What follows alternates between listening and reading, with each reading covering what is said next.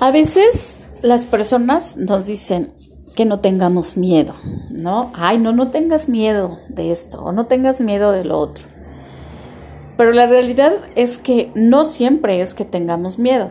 Voy a compartir una pequeña cita de Eckhart Tolle, es un escritor alemán y es del libro de El poder de la hora.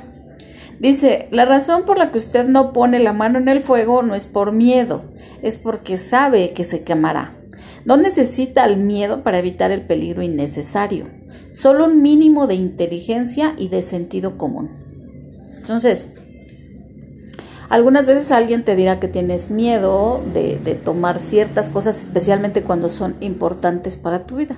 Entonces, muchas veces no es eso, es que ya sabemos lo que va a pasar si hacemos cierta cosa.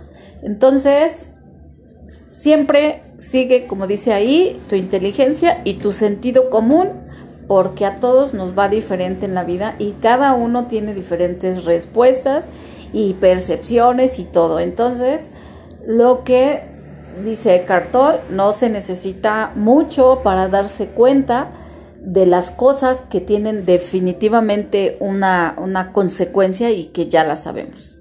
¿no? Dice, no, no necesitamos al miedo para evitar un peligro que es innecesario.